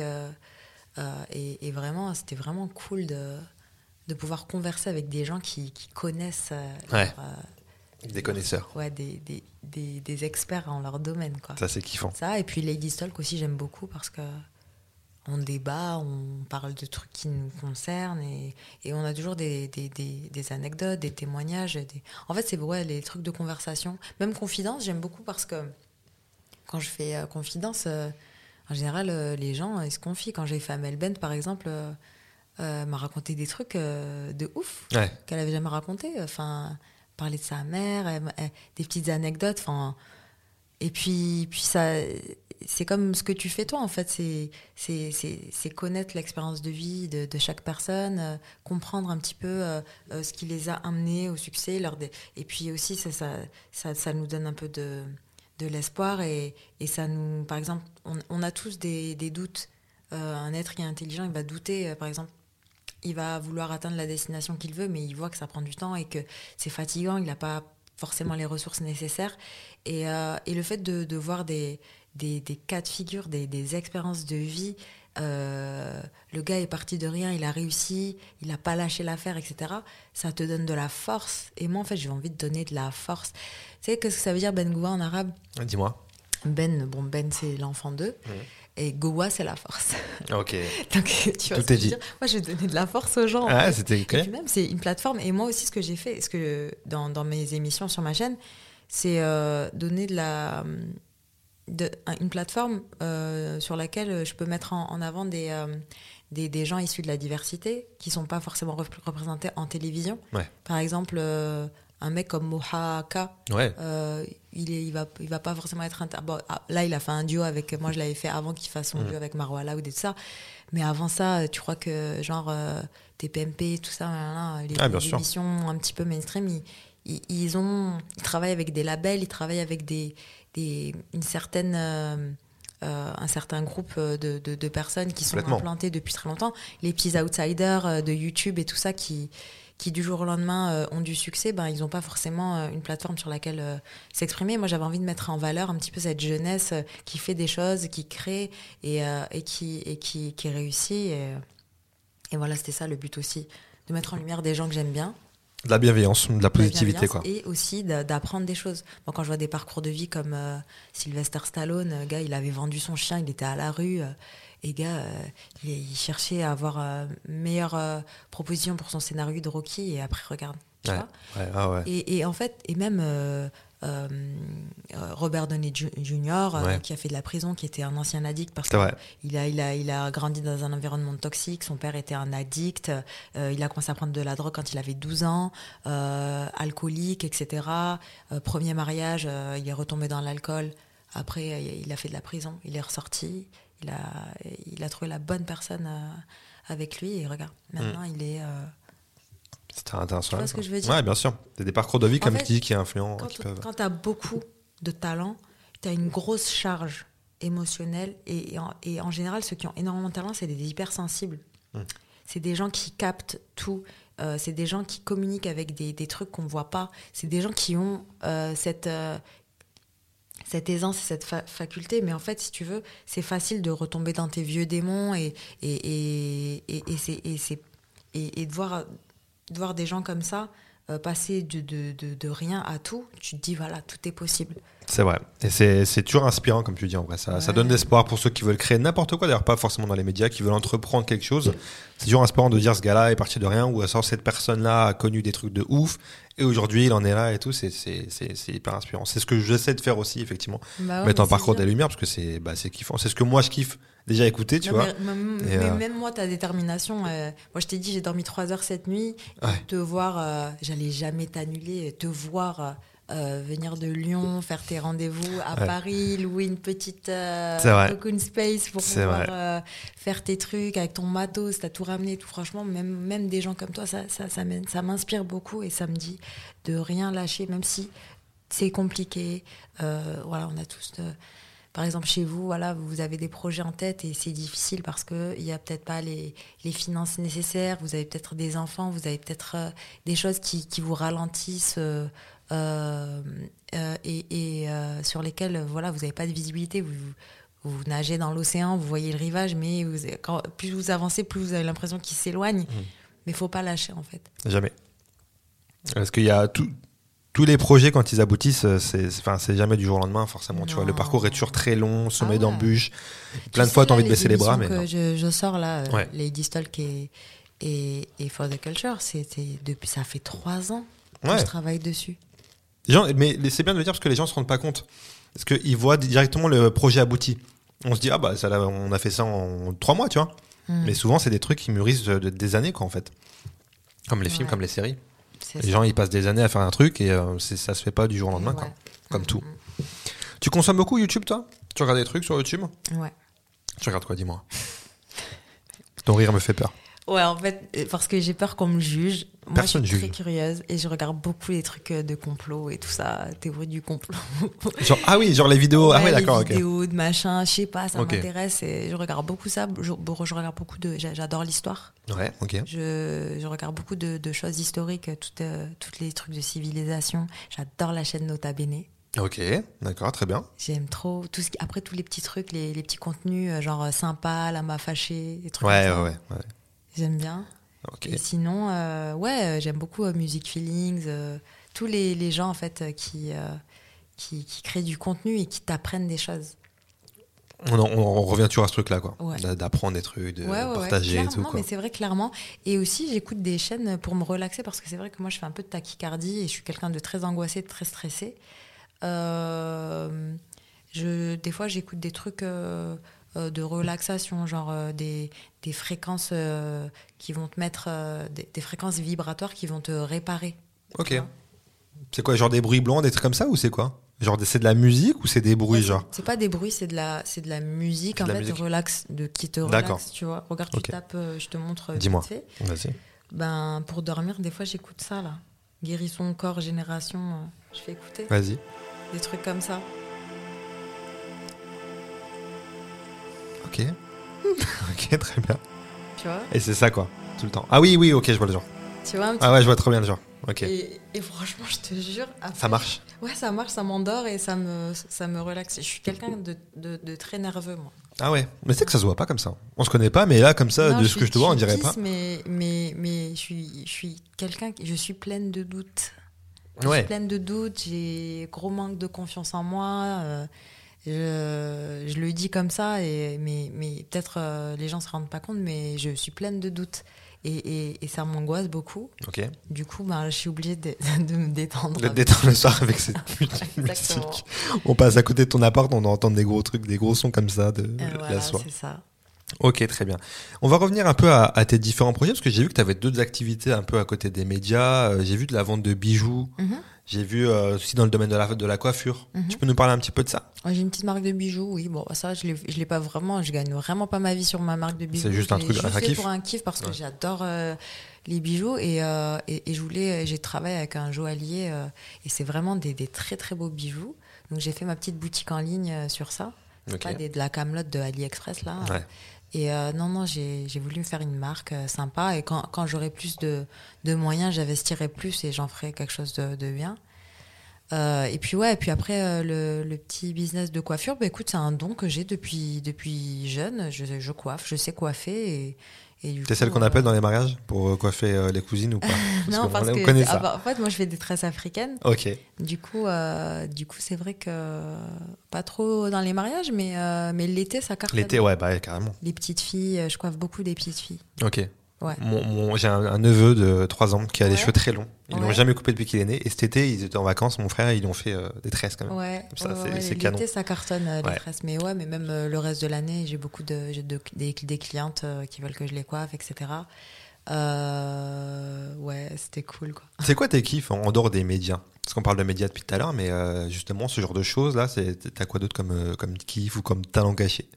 Un talent caché Ouais. Ben, je sais pas trop. euh, je... Moi, je suis quelqu'un que je suis très famille. Ouais, important. Euh, à part le cinéma, à part, euh, j'aime bien aller au cinéma toute seule. C'est quoi le dernier film que t'as vu au cinéma, dis-moi? Bah, Avatar. ah, Il est bien ou pas? Ouais. J'ai pas vu encore, moi. Parce que j'ai vu 3h15 déjà, avant de voir Avatar. Ouais, il est loin. On le sent quand même. hein. ah, c'est ça peu qui m'intéresse. On le sent les 3h15, franchement? Ouais, on les sent. Parce que On ça, j'ai du mal. hein. Mais il est bouleversant ce film. euh, Vraiment, hein, les enfants n'allaient pas le voir. Ah ouais? Ouais, il est bouleversant. C'est vrai à Il ce y a point-là? une scène qui m'a beaucoup déstabilisée. Ok, Je vais pas spoiler, mais euh, ok. mais ouais, il est il est beau, c'est un beau film, mais euh, il est bouleversant quoi. Enfin, Tu m'intrigues, là, du coup. En fait, je suis un- je me dis mais euh, comment ça se fait qu'il est pas PG-13 en France? Ah ouais, à ce Il point-là est dans d'autres pays, hein, il est en Angleterre, en Suisse et en Allemagne. Mais en France, euh, il est tout public et ça m'étonne parce que même moi j'ai appelé ma mère parce que ma mère elle, elle me saoule tous les jours pour qu'on aille le voir parce que là je vais descendre dans le sud. Ok. Et, euh, et ma mère me dit Ouais, machin, euh, euh, je veux aller voir Avatar. Je lui dis Maman, tu vas pleurer. Ouais. Il est émouvant, il est. ouais. Ok. Et c'est quoi toi, le, le- ton film classique? Genre, que t'as vu plein de fois, que tu peux te remater à chaque fois et que tu kiffes toujours autant. Bah, moi, les Marvel, hein, de toute façon. hein. Les Moi, Marvel, je peux ouais. les regarder en boucle. Euh, voilà, Spider-Man. No Way Home, je, je trouve que c'est un des meilleurs Marvel. Ok. Euh, sinon, euh, Gardien de la Galaxie, j'aime bien. Marvel, c'est ton délire. Ouais, c'est grave mon délire. J'ai jamais vu de Marvel. Je sais pas, tu vas m'insulter. J'ai vu Spider-Man, genre les, les trois premiers, tu sais, avec euh, Tobey Maguire. Ouais. J'ai vu ceux-là. Ah, sinon, je suis un menteur, j'ai vu. euh, parce qu'il y a trop de Spider-Man. Ça, c'est quoi, c'est le dernier No Way Home avec les trois Spider-Man J'ai pas vu. J'ai vu, j'ai vu aucun euh, Spider-Man avec euh, lui. Avec. euh, Tom An- Holland c'est qui? Non, oui, Tom Holland. Tom Oui, Holland. j'ai vu Andrew Garfield avant, Ouais. mais avec Tom Holland, j'ai pas vu. Ouais. Je suis perdu, en Tom fait. Holland, il est trop mignon. Il est touchant. Je trouve que cet acteur, euh, il a vraiment de, de, de la substance. Et en fait, euh, je me suis un petit peu euh, intéressée à son parcours. Et c'est vrai que lui, il a commencé en comédie musicale à, Ouais, c'est vrai, en j'avais vu ça, ouais. en Angleterre. Exact. Et je le voyais faire Billy Elliot danser. Et puis après, euh, ça me rappelait un clip aux États-Unis, une, émi- une émission qui est animée par Chrissy Teigen qui s'appelle Lip Sync. il, a, il a fait une battle contre Zendaya où il dansait. Il a dansé sur Rihanna en mode meuf. C'est vrai Il est trop fort ce, ce Ah gamin. Ouais, franchement. Euh, non, non, euh, Tom Holland, euh, ça se voit qu'il est passionné et tout. Et, et- et franchement, il porte vraiment le film pour le coup. Apparemment, ouais, c'est ce qu'on m'a dit aussi, mais j'ai pas, j'ai pas, Non, pas vu. franchement, ouais, Tom Holland, c'est un, c'est un très très bon acteur. Ok. Euh, ouais, non, euh, les Marvel, j'aime beaucoup. Après, en série euh, que je mettrais en boucle à la télé, histoire Ouais. de. Un truc qui me fait gaulerie, mais qui, qui me fera toujours gaulerie, c'est H. Ah oui, classique. Ah ouais, H, euh, franchement. pas fait mieux, hein. Je le mets, euh, même des fois pour, pour, me, pour me re- détendre à la maison, je le mets, euh, ça me fait gaulerie, tu vois. Et c'est quoi la série que t'as fait croire Tu fais croire à tout le monde que t'as vu alors que t'as jamais vu? On a tous une série comme ça, on en parle, on dit ah ouais, je vois très bien, ouais, alors qu'en fait pas du tout quoi. Alors non, il y a, moi, je, si j'ai pas vu un truc, j'ai pas envie vrai de dire ouais. Tu fais tu non, rentres pas dans le truc Ah non, pas du tout. Bah non, si j'ai pas, si j'ai pas vu, j'ai pas vu. Après, c'est vrai qu'il y a toujours des gens. Ah, mais t'as pas vu. mais C'est pour pas- ça. pas- C'est juste pour éviter Oh, ça, tu vois. C'est même pas pour mentir, c'est juste pour dire ouais, ok, bon, j'ai Ah, pas envie de, après- de- de- de susciter un débat inutile, tu vois. Après, voilà, j'ai pas la science infuse. euh, Je pense avoir une, bonne culture euh, de, de tout ce qui est film et séries, mais après, j'ai pas, pas tout, tout. Ouais, parce que maintenant aujourd'hui c'est impossible de tout voir. De toute façon, il y a tellement Il y a de trop, choses. ouais. C'est impossible de se dire j'ai tout vu, la dernière série qui est sortie. Il y a des gens, euh, enfin le vendredi, euh, Par contre, il y a Ils ont vu tout, quoi. que, je, que je, je, je- bah, tous les gens euh, maghrébins ou issus de la, de la- issus de l'immigration, etc. Ouais. Allez voir Ousekine. Ouais, Disney+. sur Disney, ouais. Bon, c'est bouleversant, mais c'est un truc qu'il faut voir pour l'histoire. D'ailleurs, ils ont fait un film là aussi sur euh, cette histoire-là. Je Ah, sais pas je si tu as vu. Euh, Rachid Bouchareb, qui est le réalisateur qui a fait ça, euh, qui s'appelle Nos Frangins, si je dis pas des bêtises. Avec, euh, bah, je crois que c'est avec, euh, comment il s'appelle? Reda Kateb? Je crois que c'est, et c'est, pareil, c'est l'histoire de Sekin. L'histoire du cinéma il y a pas longtemps là aussi, donc, euh, mais j'ai pas vu, donc je sais pas ce que ça vaut, mais, euh, mais c'est un sujet effectivement qui. Et euh, Sinon, un film euh, que, je, que je conseille qui est sorti cette année, que, qui est vraiment passé à travers et, et que voilà, je trouve que c'est dom- dommage, que tout le monde doit aller voir, c'est Simone Veil, Le voyage d'un siècle. Ah oui. Avec Catherine Fro, avec, oui, Catherine Fro, je crois. Il est long, hein. mais euh, il faut le voir parce que c'est de l'histoire et c'est super, super, super important. Et je pense que si euh, beaucoup de Français euh, euh, prennent conscience euh, de, de- du parcours de vie de, de cette grande dame, bah, il y aurait beaucoup moins de racisme en fait. Les gens ils comprendraient. euh, Enfin, vraiment. hein. et, et- et à la base, moi je l'ai vu l'année dernière, D'accord. avant les élections. Ok. Et franchement, et je sais pas pourquoi il est sorti, euh, genre il est sorti là en octobre, alors qu'il était déjà prêt. Oui, c'est vrai, c'est vrai, ouais. Euh, à la base, il, de- il- il aurait dû sortir en février, euh, ils l'ont repoussé. Je sais pas si c'était à cause de- du Covid ou Mm. je ne sais, voilà. Mais euh, mais ouais, allez voir euh, si, le film de Simone Veil, c'est super important. Bah, c'est très bien de préciser ça. Mm. Est-ce que euh, durant ton parcours, tu l'as dit, tu as fait plein de choses, différents médias, il y a un truc qui t'a marqué Je sais pas, une anecdote avec un invité ou.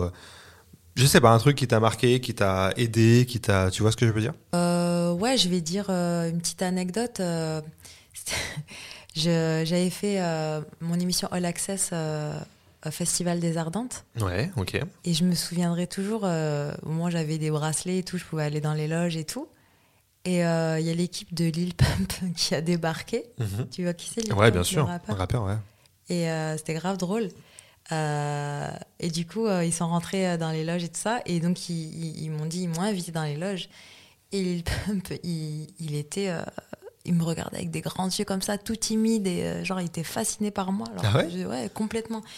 Et, euh, et du coup, euh, on commence à discuter. Et j'étais la seule qui parlait super bien anglais. Donc, euh, je parle avec son, son frère, qui était son manager aussi. Donc, je sais pas comment. Après, moi, j'ai- la, la capacité un petit peu de, de- de capter les trucs. D'accord. Et j'ai vu, enfin, j'ai compris que c'était son grand frère. D'accord. Et je lui dis, ah, t'es son frère. Il m'a dit, mais comment tu sais et tout. Je dis, bah, je sais pas, un feeling et tout. Et après, euh, je dis, ah, vous êtes de quelle origine? Il me dit, ouais, on est, je sais plus, ils sont latinos, mais je sais plus si c'est portoricain ou voilà. Et, euh, et je le vois, il parle un petit peu en espagnol. Et je lui dis, ah, mais moi je parle espagnol et tout. Il me dit, ah bon? Et, euh, et, et Lil Pump me regarde, il dit, vas-y, parle en espagnol. Et là, je commence à lui sortir un poème en espagnol. C'est vrai Pues ya, el rapero es un pajarito de plumas oscuras, ¿no? Es bonito, pero tan dulce, tan dulce su cantar que cuando lo escuchan, todos los otros pájaros solo saben cariar. et là, il me regarde avec des yeux et il prend son téléphone, genre pour que je note mon numéro de, téléphone. D'accord. Et du coup, après, on a fait une after party. Et C'est ça, vrai personne n'est au courant. Genre, j'avais menti à tout le monde de mon équipe. On a fait une after party et tout. Et on a grave gaulerie et tout. Franchement, c'était grave bon délire. J'ai fait danser Lil Pump sur euh, de la musique arabe. Ah, trop bien. Euh, et c'était grave drôle et, et franchement ouais, c'était un, un bon souvenir franchement une soirée euh, improbable tu et après il m'a bon après ouais, il m'a il m'a continué à m'envoyer des messages mais frérot euh, c'est un 2000 euh, je sais pas non plus euh, Ah, c'est un super 2000. race- Ah ouais, je savais pas non, que- Ah oui, c'est Et vrai. il me draguait, il me dragouillait, tu vois, mais c'était, ça a jamais été très méchant. Mais pendant 2-3 ans, il m'a envoyé des messages. vrai Ah oui, quand même, je suis à 2-3 Paris, ans. Tu viens, ouais. Ok. Mais euh, ouais, ouais, ouais, il, tombe, euh, il tombait un petit crush sur moi. Il a- un petit Pump, mais euh, non, euh, c'est un bébé, frère. Faut Ah, pas 2000, c'est vrai. Je savais pas Ah, qu'il était 2000. aussi jeune. C'est vrai. Et ouais, en plus, à l'époque, il avait 18 ans. Oui. Donc, euh, Ah oui, en plus, ouais. Euh, faut pas exagérer, tu ouais. vois. Je lui disais, non, mais euh, t'es mignon, mais attends. Ouais. Il me dit, ouais, but I'm a big star, you know, what, what do you want to do? Ouais. Je lui dis, mais je m'en fous que tu sois une star, t'étais un enfant, Ouais, quoi. bah oui, oui. Mais euh, ouais, Lil Pump, euh, big up Lil Pump. non, il est très mignon, très gentil. Ouais, c'est un bon. Je- Faut pas exagérer, c'est un 2000. Ouais, Je veux bien les 95, 96, mais 2000, frère. C'est vrai, 2000 là, c'est un cap. 2000, c'est 2000 quoi. Ça veut tout dire quoi. C'est trop. C'est clair, Ouais. c'est clair. Tiens, on va passer, euh, si tu le veux bien, à la séquence Frat Pack. Donc, comme euh, je l'expliquais en début, Frat Pack, c'est. euh, à l'origine, c'est une entrée dans le tracteur, entre potes et tout. Et moi, j'aime bien ce- cette idée de solidarité, tu vois. Ouais. On a tous un parcours de vie où on a eu des moments, des gens qui nous ont aidés, ou alors que nous, on a pu tendre la main à des gens. Et on va mettre ça à l'honneur avec cinq, cinq petites questions que je vais te poser. La première, c'est est-ce qu'il y a un artiste que tu as pu rencontrer dans ton, dans ton parcours et qui t'a inspiré? Qui t'a inspiré, motivé? Nawal Madani. Ouais. Nawal Madani, elle m'a fait l'honneur de m'inviter sur sa série Bendo qui va sortir bientôt sur Netflix. Ok. Euh, un rôle de comédienne et tout. Un petit rôle, certes, mais un rôle. Et Bien franchement, je, suis- je suis super reconnaissante. C'est, pour moi, c'est, euh, c'est un super exemple pour moi. Euh, c'est une meuf qui bosse à mort. Mm. Elle a tourné Bendo, elle, a- elle, a- elle, était, elle faisait le ramadan. Ok. Elle venait d'avoir un enfant. Elle venait d'accoucher, elle faisait le ramadan et elle tournait la série Bendo. Ok. Ouais. Mais euh, et je la vois travailler, mais elle dort très peu, elle travaille beaucoup, elle est sur tous les fronts, euh, elle, elle réalise, elle met en scène. Euh, on avait des textes qu'on avait appris par cœur, on a fait de l'impro parce que ça faisait pas assez naturel. Non, non, vas-y, laisse le texte et tout. Elle était derrière nous. non, franchement, euh, Naol Madani pour moi c'est c'est c'est comme une grande sœur quoi. C'est vraiment je me réfère à elle à mort D'accord. et j'espère un jour que je ferai des grandes choses comme elle. Bah écoute, c'est vraiment, c'est la personne qui m'a le plus inspiré dans Putain, ce milieu ok. en France. Ok. Après, j'ai rencontré d'autres gens, etc. aux États-Unis, mais en France, c'est Nawel Madani. Ok. Très bien. Très bien. Big up à Nawel Madani. Ouais. Euh, Est-ce qu'il y a un artiste de manière générale, pas forcément que tu as rencontré, mais euh, de manière générale, qui t'a aidé ou inspiré dans ta vie pro ou perso, tu vois? Que ce soit un chanteur, un acteur. euh, Viola Davis, Ouais, grande dame. j'aime beaucoup, j'ai lu son livre. Ouais. Et franchement, quand je vois la misère euh, dans laquelle elle était quand elle était plus jeune, euh, que euh, dans, dans son livre, elle explique que euh, elle a grandi dans, dans la pauvreté. Il faisait tellement froid, ils n'avaient pas le chauffage et il y avait des rats chez elle. Ok. Et, euh, et des fois, il y avait des rats qui, qui, qui montaient sur son lit, etc. Elles n'avaient pas d'argent. Que ses camarades de classe, il, il l'insultait, il lui lançait des pierres, il, il- il disait oui, t'es moche, tu pues.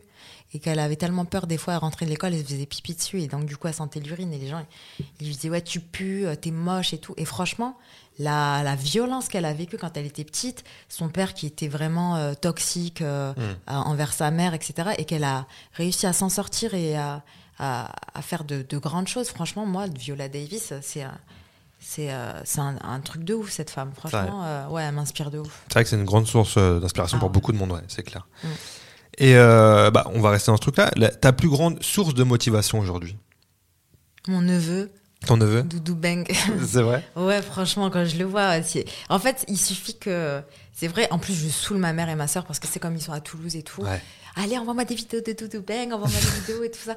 Et il s'appelle Isaac, hein. il s'appelle pas Doudou le C'est déjà, un rapport, ton. Et je te jure que quand il m'envoie des vidéos de Doudou Beng, et je le vois sourire et rigoler, je dis non, mais c'est bon, je peux pas être déprimé. On a, on a Ouais. tellement de chance, tu vois. Après tout le malheur qu'on a vécu en ayant perdu mon père et ma soeur, etc. Quand on voit euh, ce petit bout de chou euh, euh, qui fait partie de notre famille, tu vois, c'est un nouveau membre de notre famille, c'est un truc de fou, quoi. Mm. Ah, ça me donne Ça te- de, ça te de motive. La, de la pêche, quoi. T'oublies tes problèmes, Ouais, de ouf. carrément. Ouais. Le plus beau cadeau qu'on t'ait fait Pas forcément matériel, d'ailleurs, ça peut être euh, autre chose. Franchement, euh, je vais dire récemment, ben, je, vais, je vais parler de Kevin. Ouais. de Kevin Razi qui, qui m'a beaucoup aidé, qui m'a donné les- qui m'a qui m'a fait rencontrer des, des gens qui m'ont permis de, de, de, de tourner euh, sur un plateau et tout ça. Et franchement, euh, c'est un- c'est franchement c'est c'est- c'est un truc de fou. Et franchement, je, je le remercie encore euh, à Kevin parce que euh, voilà, il avait euh, l'opportunité de, de faire et il m'a aidé. Et je trouve que franchement, quand on m'aide pour ma carrière, c'est c'est énorme Mm. parce que c'est ce que je veux faire. C'est c'est- je- je- j'ai très envie de réussir, et j'ai très envie de, de, de réaliser, enfin de faire les, de, de, de vivre des choses pour lesquelles Dieu m'a faite, Mm. parce que j'en vis pas encore. Je préfère le dire, j'ai pas honte de le dire. Bien sûr. C'est pour ça que je coiffe et que je, tu vois, je, fais carrément. des petits business à côté parce que malheureusement, j'ai pas un- encore, euh, je vis pas encore de ça. Mais euh, ouais, je merci ma, de, de m'aider. Ça, c'est vraiment euh, un, un super beau cadeau. Je, on, sait- on, a, on a ce point commun, Kevin, qui, euh, pareil, Ouais. m'a grave mais aidé. C'est quelqu'un de bien. C'est très très rare ouais. Les gens comme ça qui sont déjà dans- implantés dans un milieu, tu vois, où c'est dur de s'implanter, qui est là depuis longtemps et qui fait les choses avec le cœur en fait, Mm. sans rien attendre en retour. C'est très très rare quand même. On n'oublie faut- pas. Et franchement, moi, pour, pour le coup, toutes les personnes avec qui j'ai travaillé dans ma vie, je les ai toujours, euh, que ce soit euh, euh, des, des personnes avec qui j'ai travaillé qui m'ont aidé pour le pour cadrer ou pour machin ou pour me faire des trucs et tout ça pour m'aider. J'ai toujours payé tout le monde, j'ai toujours, j'ai jamais oublié personne. Bien sûr, c'est important. Tu vois, donc là, ce geste-là, je l'oublierai pas. Et, et si je, pourrais, je peux rendre fois mille, je le ferai. Bien sûr. On est d'accord. Totalement d'accord. Et enfin, dernière question. Le message que tu aimerais faire passer à ceux qui veulent réussir de manière générale? Alors d'être patient, d'être patient. Et de, de ne pas brouiller la vision que vous avez de votre futur et de manifester ces choses-là, même si c'est difficile, même si euh, il y a les aléas de la vie qui font que, même si ça prend du temps. C'est-à-dire que euh, moi j'ai une vision, j'ai un, un- comment on dit, Euh, un tableau où tu as tous les trucs que tu veux dans ta vie. Ouais, ok. Je l'ai, chez moi. hein. Il est dans mon bureau, euh, dans ma maison euh, à Toulouse.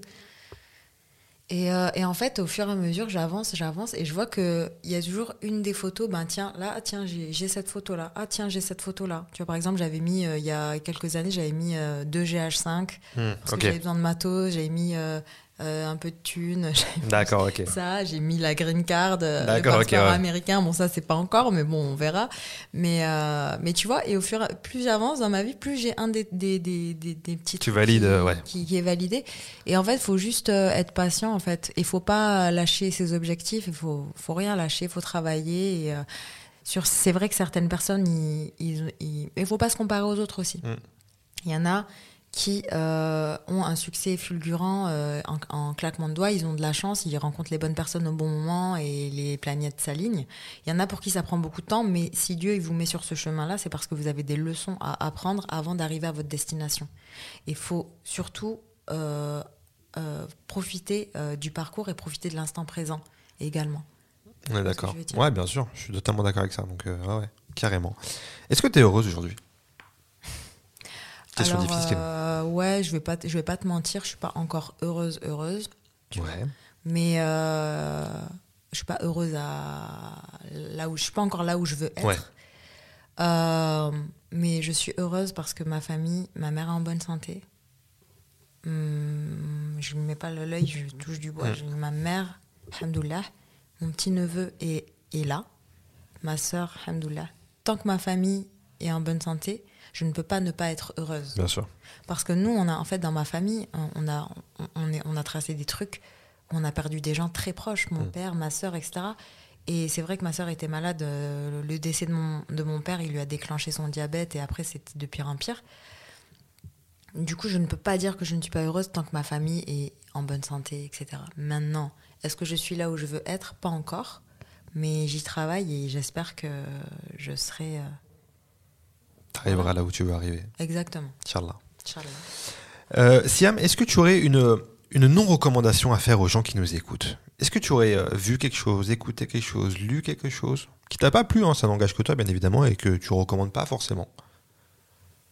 Est-ce qu'il y a un truc qui te vient en, en tête? Pour les gens qui habitent dans le sud, Ouais, vas-y.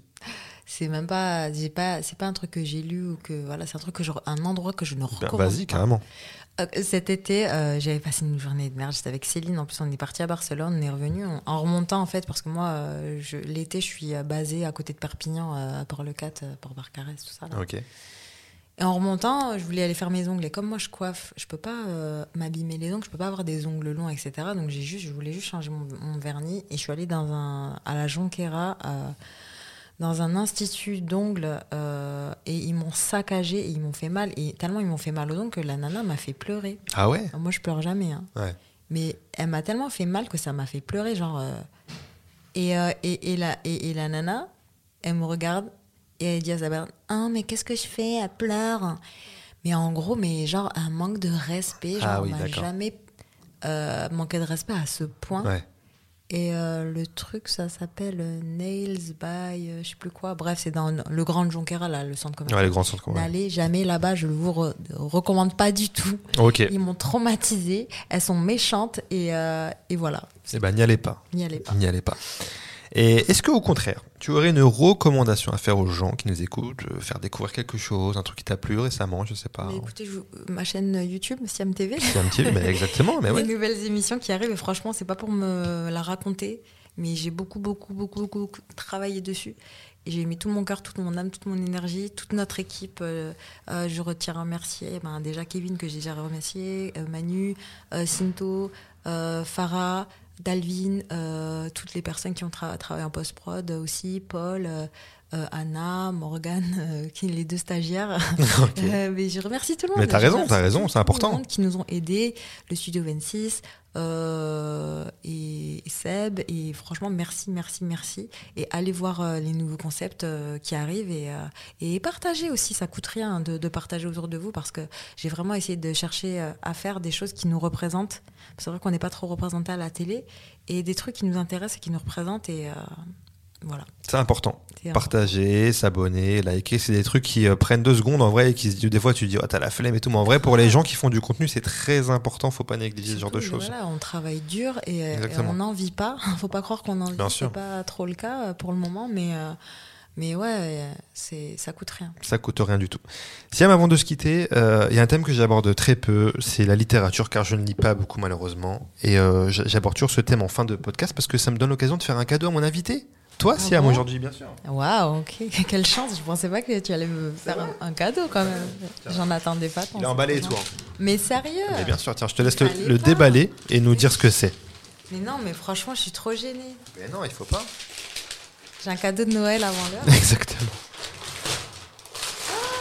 Waouh Ah, punaise Ça me fait trop plaisir. Qu'est-ce que J'en c'est ai plein des bouquins Marvel. Celui-là, je l'ai pas. Tu l'as pas. Ah putain, oh Dieu merci. Je me suis dit, ah, bah, je vais. écoute, c'est euh, Marvel, mythes et légendes. Ouais. James Hill. C'est ça. C'est ça. C'est un, euh, un livre sur Marvel, sur les oh mythes et légendes du, monde de Et je vais Marvel. en apprendre plein de choses. Ah, merci Siam pour cet échange, sa confiance. C'est trop gentil. Bah, avec grand plaisir. pas. Bah si, il fallait quand même, c'est normal. C'est la tradition chez Fred Pack, c'est comme ça. Tu auras un cadeau à la fin. Waouh Bah écoute, merci beaucoup. Bah, avec grand plaisir. Je suis content que tu l'aies pas déjà. Mais non, je l'ai pas Je celui-là. suis content. Tu Je vois suis trop- Mais euh, wesh, c'est ma, passion Marvel. Bah ouais, je sais que c'est ta les- passion Marvel. les- T'as les gentils en haut et t'as les méchants en bas. Ça fait plaisir. Merci, je m'y attendais pas du tout. Mais avec grand plaisir, t'inquiète, il a rien, c'est rien du tout, ça me fait plaisir vraiment. Bon. Sia, merci d'avoir été là en tout cas. Bah, merci à toi. C'était très cool de te recevoir. Merci. À bientôt. À bientôt. Ciao. Ciao. Vous avez écouté Frat Pack avec Zama,